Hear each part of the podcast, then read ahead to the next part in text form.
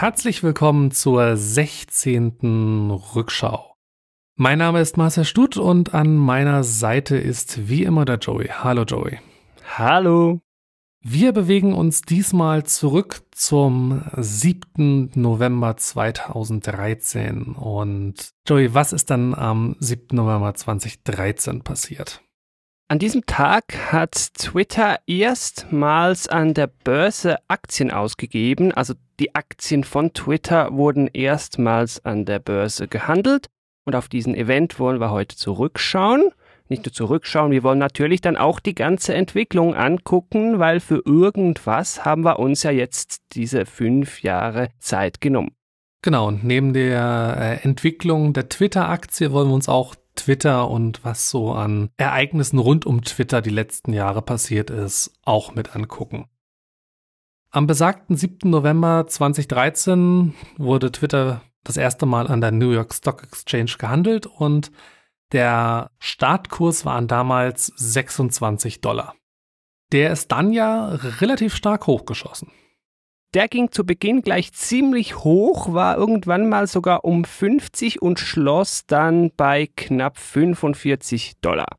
Und hat damit auch eine leicht andere Entwicklung hingelegt als damals äh, der Börsengang von Facebook, den wir hier auch schon mal ja. behandelt haben. Link dazu in den Show Notes.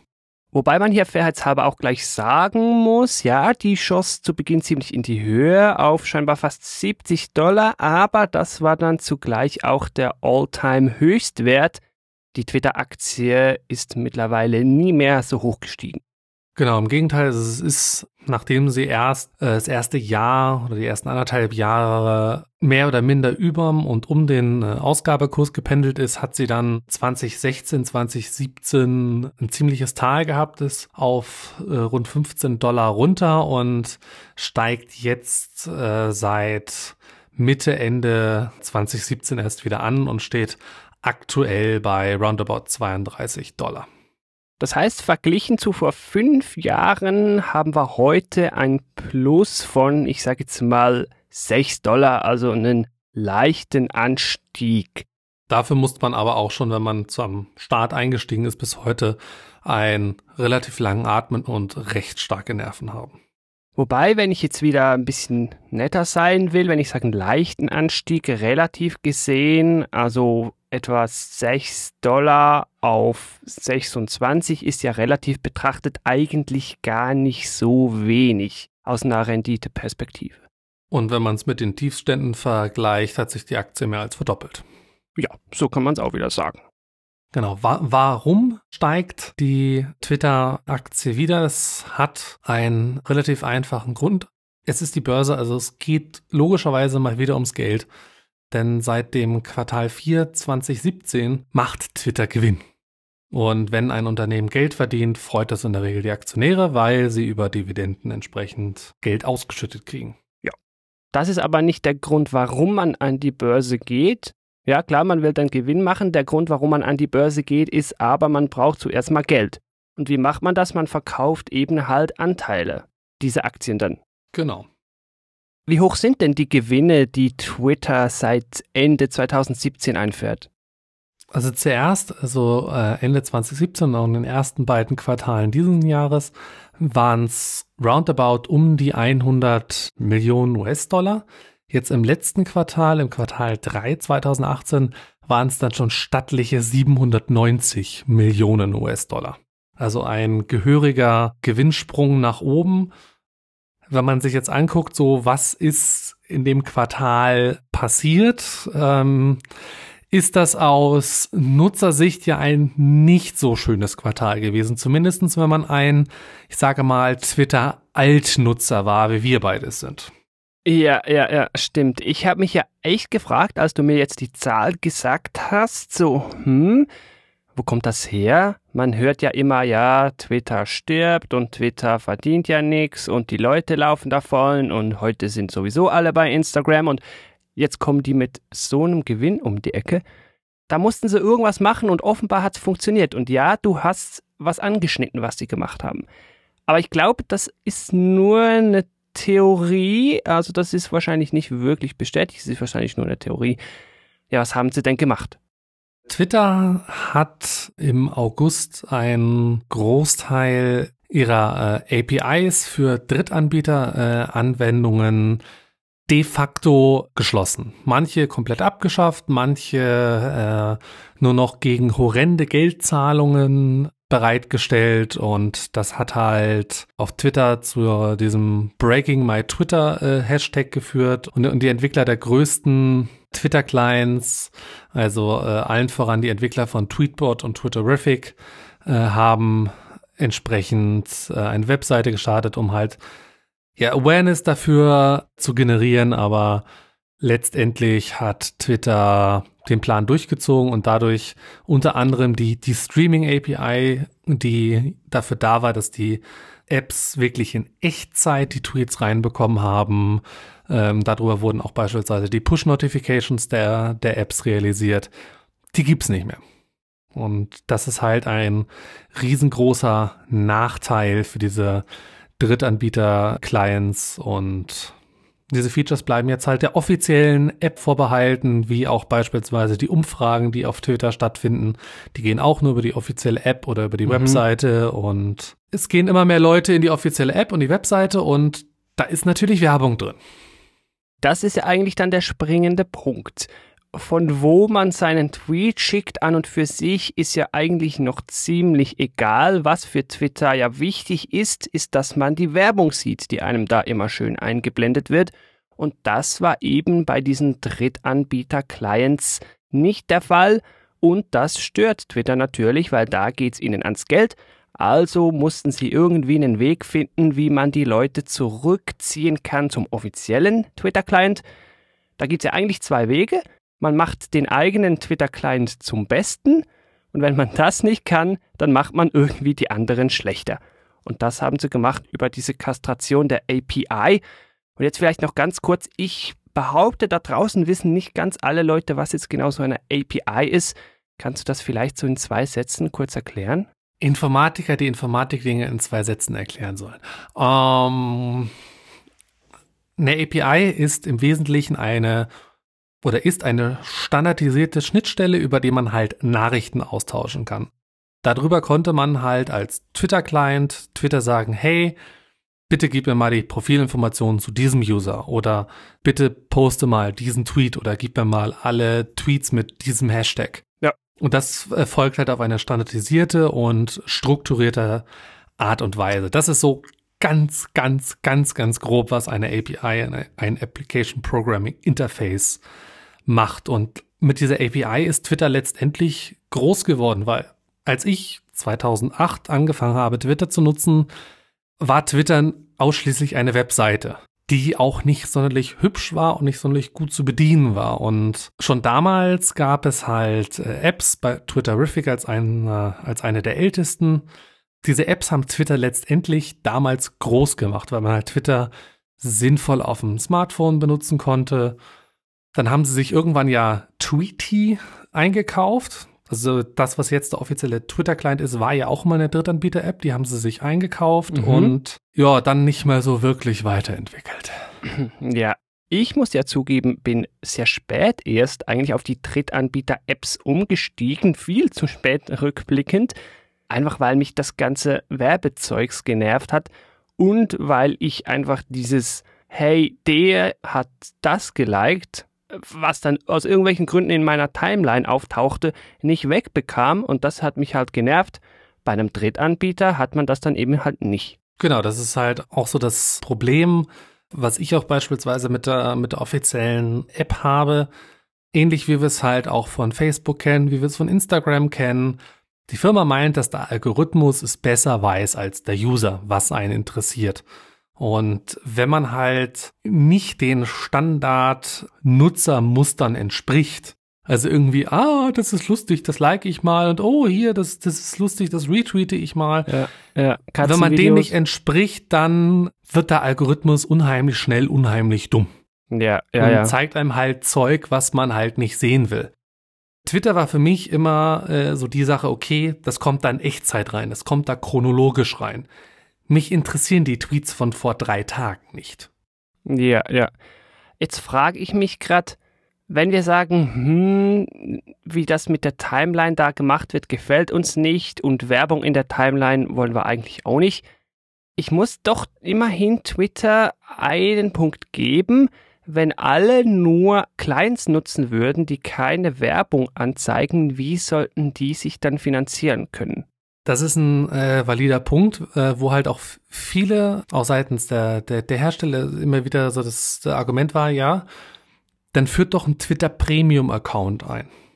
Lass den ein, zwei oder wie viel Dollar auch immer im Monat kosten, dass dann halt der User zahlt, hey, ich will die offizielle App nicht benutzen, ich will die Webseite nicht benutzen, ich will einfach meinen Drittanbieter-Client benutzen. Und dafür werfe ich, ich als Benutzer bei Twitter Geld ein. Das ist halt äh, eine Idee, die seit, seit vielen, vielen Jahren immer mal wieder äh, propagiert wurde, auf die Twitter nicht aufgesprungen ist. Stattdessen wollen sie halt die App-Anbieter äh, für die Benutzung der API zur Kasse bitten, um für 250 User diese Echtzeit-Geschichten möglich zu machen, müssten die App-Anbieter 2899 Dollar zahlen. ja, viel für Spaß. 250 User. Das ist schlicht und ergreifend für einen App-Anbieter nicht zu finanzieren. Das kommt niemals rein. Kein User ist bereit, so viel zu zahlen. Eben. Mit User ist an der Stelle gemeint gleich Accounts. Und die Leute, die Drittanbieter-Clients nutzen, haben ja häufig nicht nur einen Account, sondern die haben dann ihren privaten Account, den Account von ihrem ersten Podcast, den Account von ihrem zweiten Podcast. Ja, ja. Und so, und so läppert sich das dann. Also ich hatte, glaube ich, zu Hochzeiten mal sechs Twitter-Accounts, die ich aktiv mitbetreut habe. Okay, ich sehe das Problem. Ich muss ja sagen, ich hätte ja noch mit Werbung leben können, wenn der Rest dafür okay gewesen wäre. Also chronologische Timeline und bitte nur Tweets von Leuten, denen ich halt eben folge oder vielleicht noch Retweets, aber nicht noch jeden Like oder so. Und dann hätte ich auch noch ab und zu mit einer Werbung leben können, ja. So ist es dann jetzt aber leider nicht gekommen. Entsprechend musste ich wechseln und bin auch bis heute noch woanders und ich hoffe, das geht noch eine Weile gut so. An dieser Stelle wäre es vielleicht angebracht, mal auf mögliche Alternativen zu wechseln. Da gibt's ja heute noch eine, früher mal noch eine andere.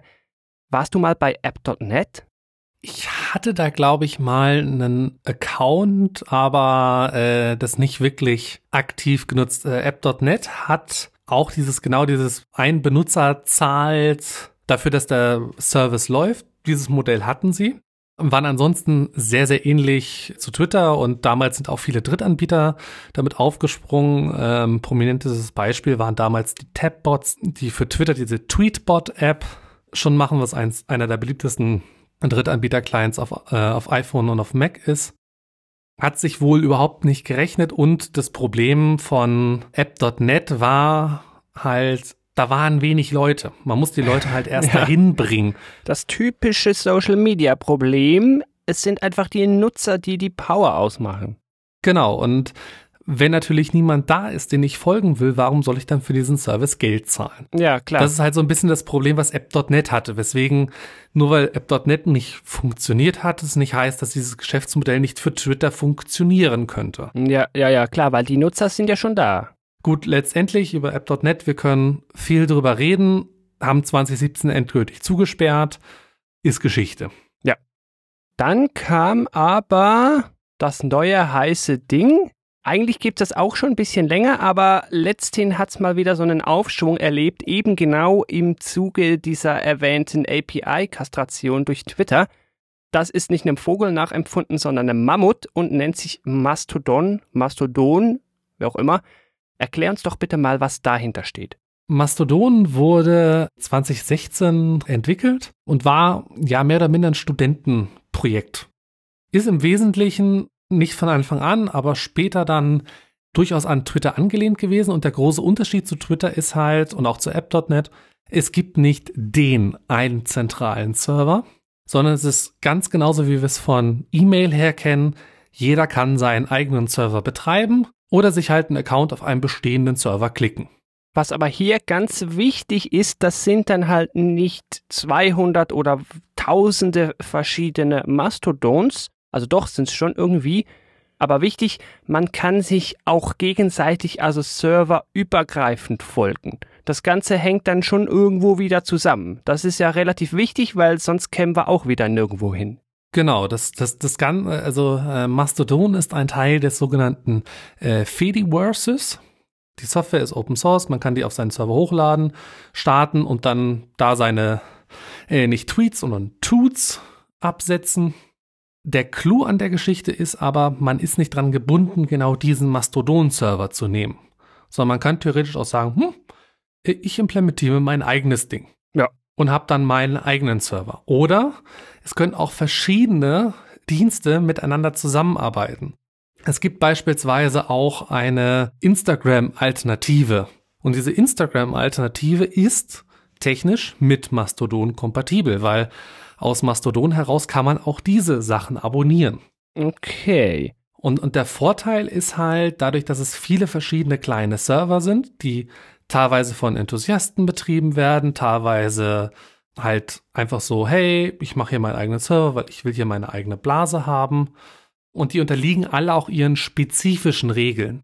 Das heißt, wenn ich jetzt ein spezielles Interesse habe, kann ich gucken, gibt's dafür einen Mastodon-Server, wo halt sich genau diese Leute alle treffen. Und dann habe ich da halt meine Filterblase, kann mit allen anderen auch noch reden, aber es gibt auch einen, äh, einen gewissen geschützten Raum, weil jeder Serverbetreiber entscheiden kann, was von außen auch auf diesen Server reingepusht werden kann. Das heißt, wenn es da irgendwo eine Instanz gibt, wo Leute entweder lauter Fake News verbreiten oder gegen bestimmte Gruppen hetzen, dann kann man diese Server komplett ausschließen. Klingt jetzt alles ziemlich gut und muss sich ja dann quasi auch nicht so wirklich rentieren, weil das ja von einem Haufen netter Menschen am Leben gehalten wird, die kostenlos da irgendwelche Server zur Verfügung stellen.